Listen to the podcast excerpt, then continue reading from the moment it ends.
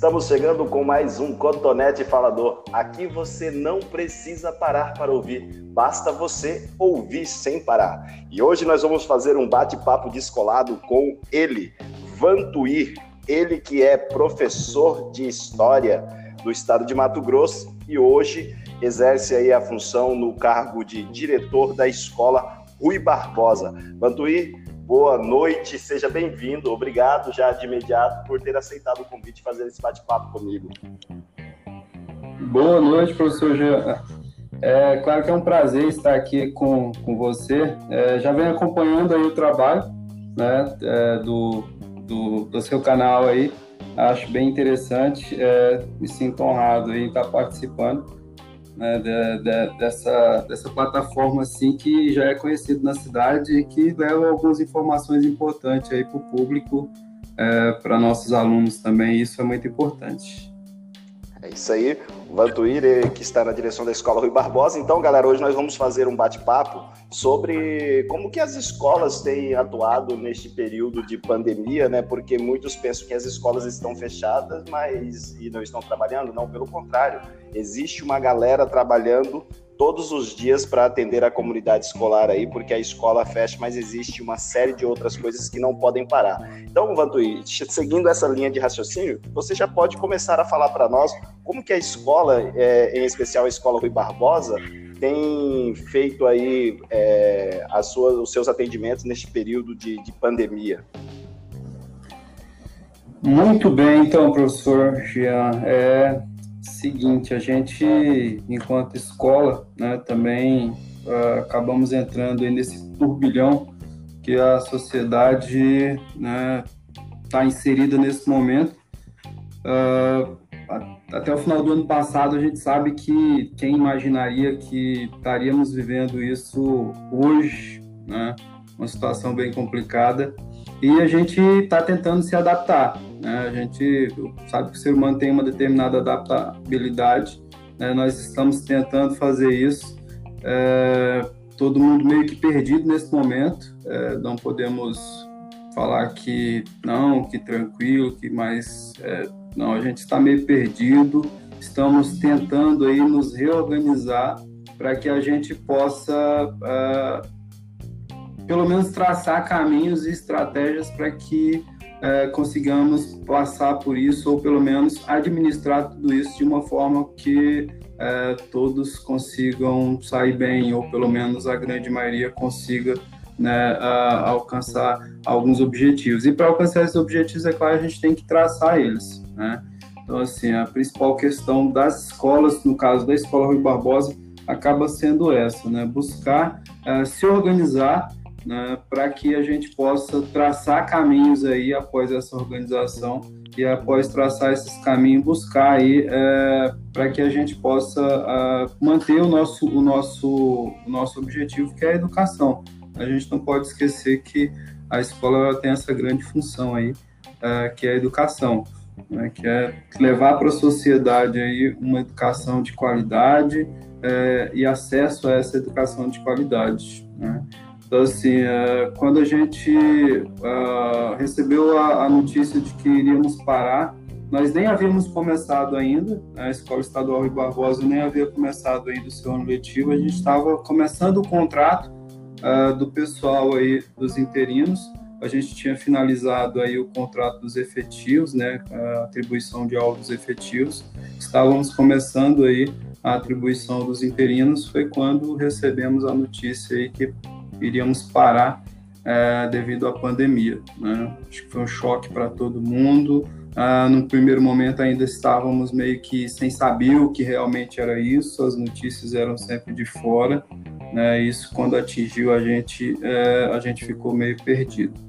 É, a ideia foi tentar é, colocar a casa né, nos trilhos e a Escola Rui Barbosa começou a tentar fazer isso. Né? Então, no primeiro momento, se reorganizar né? e, é claro, uh, procurar de todas as formas possíveis manter a segurança, né? a segurança dos nossos professores. Então, nossos professores, né, o pedido era para que ficasse em casa, não se preocupar com outras questões, se preocupar especificamente com a segurança da, da sua família, né, e, e, e, com a sua segurança aí com relação ao trabalho, né, sem precisar ficar saindo de casa e etc e tal. É, e aí, a partir daí, a gente tem esse novo normal, né? Porque se não pode sair, se não tem esse contato físico com as outras pessoas, justamente devido à pandemia, né? Entra novas formas de, de contatos aí, que agora contato no cyberespaço, né? Que é o que a gente está utilizando, buscando utilizar, tentando conhecer um pouquinho melhor a gente sabe que uh, existe, existe uma determinada resistência com relação a isso, não só da educação, mas de várias outras áreas né, aqui no Brasil, uh, um pouco devido a, a, precário acesso ainda né, à internet e a, a, aos, as formas com que você acessa a internet, né, e isso acaba dificultando. Porém, agora por essa necessidade, uh, a gente é, o desenvolvimento de novas ferramentas, ferramentas mais fáceis de serem né, utilizadas aí, e a gente, enquanto escola, buscando conhecer um pouquinho de tudo isso para que a gente possa né, levar e continuar levando educação para os nossos alunos.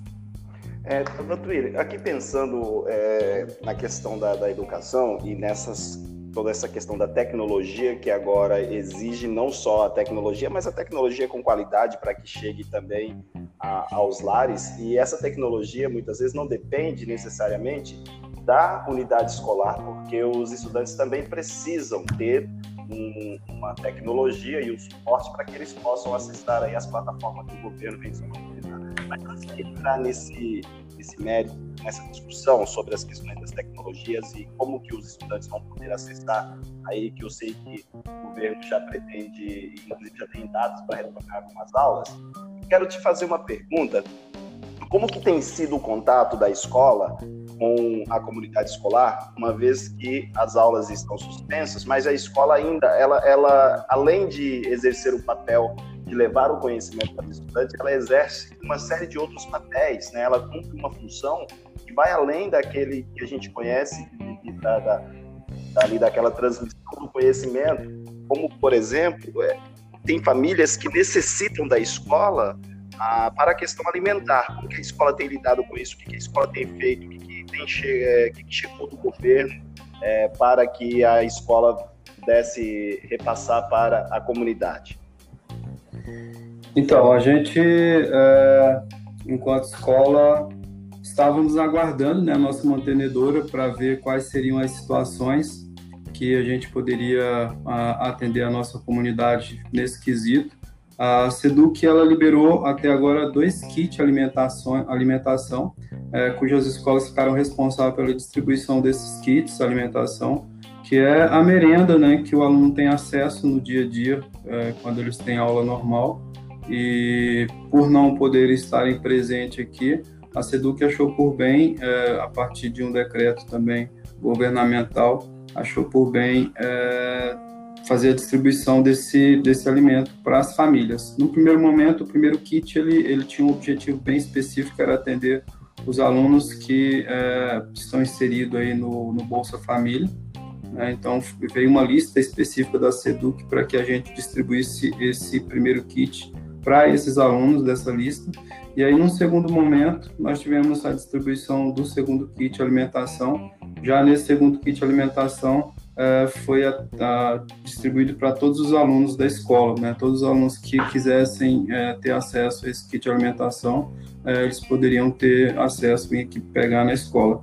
A gente, é claro, preocupado com questão de segurança, né? A gente resolveu fazer da seguinte forma: agendar, né? Ligar para cada um desses alunos, agendar a busca desse kit alimentação aqui na escola para é, manter a segurança tanto das pessoas que estavam em trânsito para vir buscar esses kits de alimentação, quanto os professores e funcionários das escolas que estavam distribuindo aí esse kit alimentação. Né? Então tivemos esses, esses dois programas aí da escola em conjunto com o governo do estado de Mato Grosso para distribuição dessa merenda escolar para os nossos alunos. Muito bem. E então agora, voltando ao, ao que eu havia comentado anteriormente sobre o retorno da, das aulas de forma remota, apesar de toda a precariedade que nós já discutimos, que não é só uma realidade de, de Mato Grosso, e sim uma realidade do Brasil, é, eu gostaria que você falasse como é que a, a CETUC vem orientando as instituições de ensino para este retorno, o que, que a Escola Rui Barbosa vem fazendo e como que os alunos devem, de certa forma, é, se atentar aí para este retorno.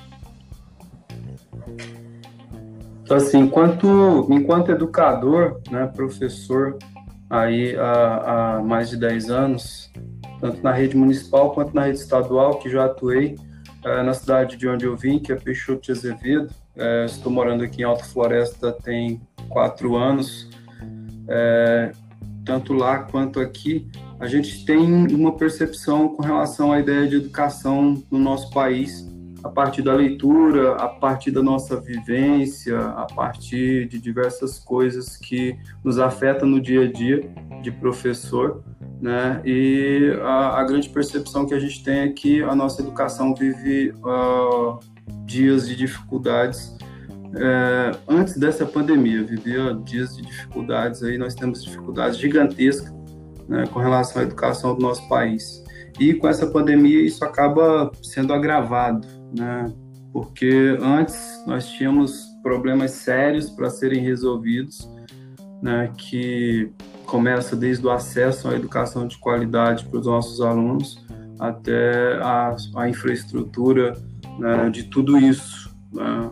Então, assim, a gente tem a superestrutura que, pegando aí o pensamento é, materialista, a gente tem a superestrutura que pensa tudo isso e a infraestrutura que é para colocar em prática todo esse pensamento. Então a gente tem problemas nas duas partes aí, né, nessa infraestrutura e também nessa superestrutura aí da nossa educação. Né? Governos que entram e saem, que cada governo quer acabar colocando o seu plano de governo ali na educação, é, e a gente sabe que a educação é, precisa de tempo, né? como falava o querido Rubens Alves, é, educação não é como plantar eucalipto, que é rápido, é como plantar jequitibá, demora, demora para a gente colher aí os frutos. E se a gente fica trocando aí, né, plantando uma coisa e plantando outra, todo governo que entra e sai, a gente tem essa primeira dificuldade.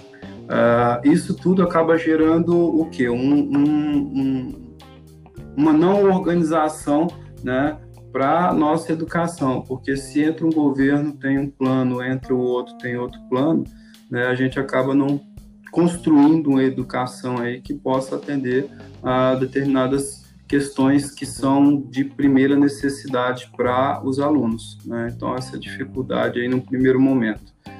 É, por esse motivo, nós não temos aí um exemplo nas escolas, acesso a, a, a laboratórios de informáticas aí organizado, bem. A grande maioria dos laboratórios da, das escolas né, não estão não estão em boas qualidades. Né, a maioria das peças sucateadas. A gente sabe que é, computadores e equipamentos tecnológicos aí, a, a, vida útil dele é curta, né? É, computadores aí que há cinco anos eram computadores de primeira linha, é, hoje esses computadores né, não, não, não atendem mais as necessidades. É, e essa falta de investimento acaba acarretando justamente nisso. Quem imaginava que nós iríamos passar por uma pandemia? Né? Se nós imaginássemos, talvez teríamos organizado alguma coisa em prol desse atendimento, não sei também que se faríamos, né? Porque, uh, como eu sempre falo, nós somos historiador, né? Você também é, somos historiadores, nosso problema não é com o futuro, é com o passado, né? Então, a nossa preocupação é com o passado. Mas, ao observar o nosso passado, né, a gente também tem essa percepção de que será se realmente soubéssemos que teríamos uma pandemia e tivéssemos que utilizar aí essas acesso é, à, à, internet que ainda é bem precário no nosso país, né, não é só aqui na cidade de Alta Floresta, mas no nosso país ainda é bem precário o acesso à internet. É, os aparelhos para serem utilizados aí a, a, esse acesso à internet, né? Computadores, tablets, notebooks, smartphones, né, que a grande, a grande maioria das pessoas ainda tem é, esses equipamentos de baixa qualidade. Né? Então, esse é o primeiro problema, um problema que não é de hoje, é um problema que já vem, né? já vem de antes do, da, da, pandemia. É, o problema da pandemia é justamente o afastamento agora desses alunos da escola. Né? Eles não podem vir na escola devido a, ao afastamento social, né? que é importante isso manter para que a gente consiga salvar o maior número de vidas possíveis no nosso país. Né? Porém, a, a gente não pode esquecer que a educação também é muito importante. Porém, esses alunos sem vir na escola e educação sendo importante, como resolver tudo isso? Né? Como resolver? É a grande pergunta, né? grande pergunta que temos aí. É, o governo do estado de Mato Grosso ele vem aí com a ideia de começarmos a retornar é, esse contato, esse acesso educacional com os alunos, num primeiro momento com uma plataforma que, se eu não me engano, né, já estava é, sendo organizada pelo Estado de Mato Grosso, que é a aprendizagem conectada. Nessa plataforma, é, o governo achou interessante, no caso, a Secretaria de Educação, né, representando o governo, achou interessante a utilização dessa plataforma no primeiro momento para manter os alunos né, em contato com o conhecimento, para que eles não se afastassem de uma hora para outra aí do conhecimento. Então, assim, foram sistematizadas apostilas né, e colocado esse material é, na, na, plataforma. Os alunos que tivessem acesso à internet poderiam entrar nessa plataforma e utilizar esse material para leitura e realização de atividades que tinham nesse material, né, material autoexplicativo aí, ou seja, a grande maioria de interpretação textual, onde o aluno lia, né, e tinha acesso ali às respostas das perguntas que haviam, que geralmente eram feitas aí no final de cada de cada leitura. Uh, e agora o, o, Estado quer aproximar também os alunos, porque para ser reconhecido como é, letivo uh, e termos uma carga horária aí, esse aluno ele não pode ter contato só com o material, ele tem que ter acesso também à explicação do professor, né, a figura humana aí, que é o professor, nessas explicações. Né, e para que a gente possa fazer isso, é, a ideia de volta não presencial às aulas do Estado é justamente essa, né, em utilizar esses meios tecnológicos. Aí, no caso do Mato Grosso, é, houve um acordo com a Microsoft e utilização de uma de um aplicativo chamado Teams, né, Microsoft Teams, que o objetivo aí é a produção de aulas online para que os professores né, consigam se aproximar aí dos alunos né, é, nesse, nessa plataforma. E é claro, como você falou, a dificuldade é gigantesca porque a grande pela pesquisa, né, não temos ainda o resultado efetivo dessa pesquisa, mas pelo que a gente já observa, sem fazer juízo de valor aqui, mas pelo que a gente já observa, a grande maioria dos nossos alunos na Escola Estadual Rio Barbosa ainda não tem acesso à internet, e quando tem é de baixa qualidade, um exemplo, um pacote né, que dá para utilizar no WhatsApp, etc. e tal mas não dá para baixar é, apostilas, que não dá para ver vídeos, porque ah, é, é, é, pouco né, a internet. É, dificulta esse atendimento. Porém, para esses alunos, o Estado também pensou na seguinte questão: a, organização de apostilas, né, para que esses alunos possam pegar essas apostilas na escola não, no primeiro momento, é, nesse primeiro momento, a apostila ainda produzida pela plataforma Aprendizagem Conectada, e aí logo depois os professores estão passando por um curso aí com o Cefap, né? E aí após esse curso com o Cefap para a utilização dessas, desses equipamentos e dessas plataformas, né, os professores possam atender aí os alunos né, que necessitam aí desse, desse atendimento. Né? Então a gente tem num primeiro momento essa essa essa dinâmica para volta às aulas. É claro que é tudo muito novo, a gente não pode esquecer e a gente vai atuar do for, da forma melhor esforço, né? Que significa basicamente é a própria internet, né? Que não foi criada com determinados objetivos, mas funcionou para aqueles objetivos e a gente está utilizando. É, as aulas, é, a gente não sabe muito bem como vai fazer, mas a gente vai testando, tentando e, é claro, da melhor forma possível para conseguir alcançar os nossos alunos. É difícil fazer isso, não é nada nada fácil. É mais um desafio para a educação, né? mas a gente, enquanto professor, é, temos esse objetivo. Nosso objetivo é alcançar o nosso aluno.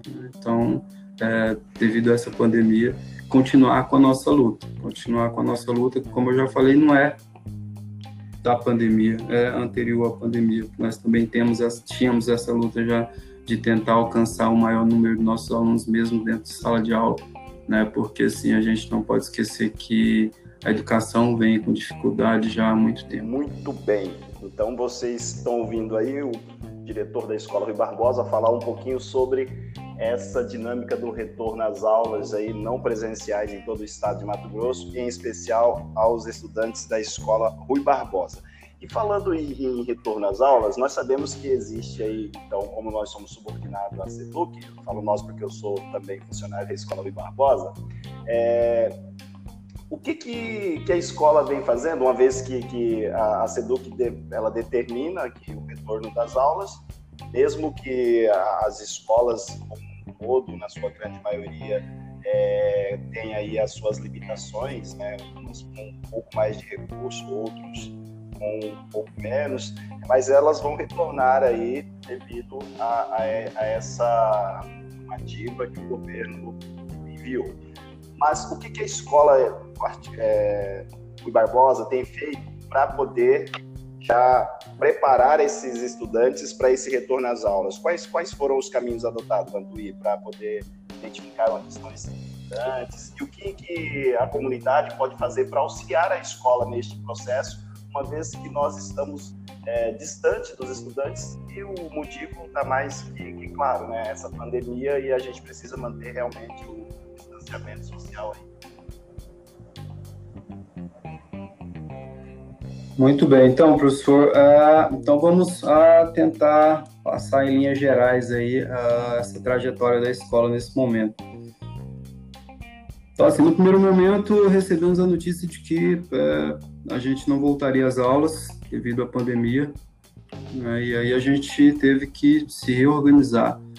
A paralisação foi, foi quase que total. Aqui na escola ficou eu de plantão, né, enquanto diretor da escola, na gestão aí, é, e a secretária também ficou aí disponível e as coordenadoras também ficaram aí disponíveis para uh, nos ajudar aí no dia a dia, né? Porque a gente tem a documentação da escola, dos professores que tem que estar mantendo aí uh, organizada, também de alunos que precisam de histórico e etc e tal e a gente manter esse atendimento básico aí da escola. Né? Então, no primeiro momento. É, logo depois nós tivemos a questão da plataforma, aprendizagem conectada, e aí a utilização dessa plataforma pelos nossos alunos. Então, no primeiro momento a gente tentou divulgar essa plataforma para que os alunos pudessem acessar essa plataforma, buscar os materiais e é, utilizar esses materiais. Ao a gente observar que a grande maioria dos nossos alunos não tinha acesso, não tinha como acessar, né, a, a gente já começou a tentar organizar a impressão desse material, né, para que os alunos pudessem ter acesso, esses alunos que a gente sabia que não tinha acesso à internet para baixar esse material, para fazer as atividades né, e para essas leituras. É, sabíamos e já deixamos claro para os alunos que isso não contariam como letivo, né, porque não tinha nada que estabelecia né, como que seria isso. A gente tem que ter uma regra, uma normativa para seguir, né, e até então, como era um momento atípico, não se tinha essa regra, essa normativa para seguir, para dizer isso é aula, isso não é aula. Né? Então, sem isso, a gente deixava claro para os alunos que é, era um material específico para que eles mantivessem aí o acesso à educação, mantivessem a leitura em dia, mantivesse em contato aí com essa leitura e com a aprendizagem, né? Mesmo que não tão importante assim, é, um pouquinho precário, mas que tivesse, que mantivesse esse esse esse estudo, né? Que é importante. É, Para todas as turmas que ah, nós temos aqui na escola, nós começamos a produzir a apostila e aí começamos a organizar toda um, uma situação aqui para facilitar a entrega, para não colocar as pessoas em risco. Nós tivemos que pensar tudo isso enquanto escola. Né? E as coordenadoras, o pessoal da secretaria, o pessoal do apoio que estavam aí fazendo plantão, né, começaram a nos, nos auxiliar também, nos ajudar no dia a dia para que isso pudesse acontecer. Então, assim, a gente formou grupos de WhatsApp. Nesses grupos, a gente pedia para que os, os alunos que não tivessem acesso à internet né, fizessem o pedido da apostila, a gente fazia a impressão desse material e deixava disponibilizado ali na, na secretaria para que esse aluno pudesse vir aqui, pegar, né, levar para sua casa e realizar os seus estudos, aluno ou o, o responsável por esse aluno. Né? Isso a gente fez com todas as turmas que nós atendemos, que é das séries iniciais do ensino fundamental até o ensino médio de jovens e adultos, né, que é o EJA. Então a gente tem uh, ensino uh, aqui na nossa escola da, da, educação básica, né, faltando aí a pré-escola, né, que nós temos do lado aqui a pré-escola. Né, nós temos as séries iniciais do ensino fundamental, as séries finais do ensino fundamental, do ensino médio regular e educação de jovens, jovens e adultos. Né? E essas pessoas eles tinham que ter acesso a esse material, a gente começou a fazer a impressão e disponibilizar para quem não, não, não tinha esse acesso à internet para baixar e utilizar essa plataforma. É, logo depois a gente começou a, a se organizar para entrar em contato com os professores para que a gente, enquanto escola, também começasse a traçar né, estratégia com os professores aí né, da utilização desses materiais e também uh, da internet, né, propriamente dita aí, aplicativos e etc., é, para que a gente conseguisse entrar em contato com os alunos, manter eles informados de algumas coisas, né, buscar levar informações sobre a própria doença, sobre o que nós estávamos passando no nosso país e no mundo todo. Né? Então a gente começou também a traçar essas estratégias e utilizar esses equipamentos e essas plataformas, até também para que a gente se familiarizasse, porque assim, a grande maioria dos professores né, também conhece, já conhece essas plataformas, alguns já utilizavam para algumas coisas, né, e porém, como não era corriqueiro a utilização disso, né, a, ao começar né, a armar essas estratégias para que a gente começasse a utilizar paulatinamente e assim se familiarizar, familiarizar com ela seria importante. Então a gente resolveu, em conjunto com os professores, uh, começar a produzir materiais uh, que já foram disponibilizados para a nossa comunidade escolar, né, que são informativos uh, sobre a pandemia e sobre outras questões aí que consideramos importantes uh, no, no meio da educação para nossos alunos. Né? Então a escola ela traçou essa trajetória até agora. E aí continuamos é, imbuído nesse, nesse sentido, né, de enquanto escola, né, a gente tem a nossa mantenedora, mas temos a autonomia da nossa escola também, e enquanto temos essa autonomia, vamos buscar aí, de todas as formas possíveis alcançar nossos alunos, e para isso temos que ter estratégias, nos organizar nesse momento, participação dos professores muito importante, gostaria de deixar claro isso, agradecer a cada um dos nossos colegas aí nesse, nesse momento, né, que nos auxilia aí na produção de material, na confecção desse material, né, e preocupados com nossos alunos. Né? A gente sabe que com educação é complicado no nosso país e sem o acesso à educação fica mais problemático ainda. É, galera, nós estamos falando aí de trabalhos que não param. As escolas, mesmo fechadas, continuam exercendo um papel importante na vida aí dos cidadãos e dos nossos estudantes aí, que requer de bastante é, conhecimento. E aí, neste caso, é necessário, então, salientar que para os alunos, né, os estudantes, na verdade, que estão aí fora da, da escola, que acessem essas plataformas que o governo vem disponibilizando, é, que construam uma rotina de estudo, porque nós sabemos que a, que a comunidade escolar da, da Escola Rui Barbosa ela é bastante ampla, que vai é, que atinge várias modalidades. Então, aqueles que têm aí a pretensão de fazer o Enem, que crie essa rotina de estudo e aqueles que não vão fazer o Enem, mesmo lá da, da, da pré-escola, que os pais criem essa rotina de estudo com os filhos para que eles consigam é, organizar aí a vida escolar, né? Se possível, crie um ambiente também que seja agradável para estes momentos de estudo. Eu sei que, que, que os lares são bastante é, diversificados e tem que ser dividido com, às vezes, com vários membros da família, mas na medida do possível tento criar um ambiente bastante agradável aí e que essas, essas atividades que estão sendo propostas, que sejam resolvidas e, na medida do possível, se tiver dúvidas, que possam é, acessar aí os professores, a escola, para que nós possamos ajudar aí na é, realização dessas atividades. E neste momento não existe outra coisa melhor do que pedir para ficar em casa. Essa é a melhor maneira, é, o, é, é a coisa mais eficaz e segura neste momento de tantas incertezas que nós temos, né, Vantuí? Isso, é muito importante a, a gente manter a segurança, né? a segurança acima de tudo.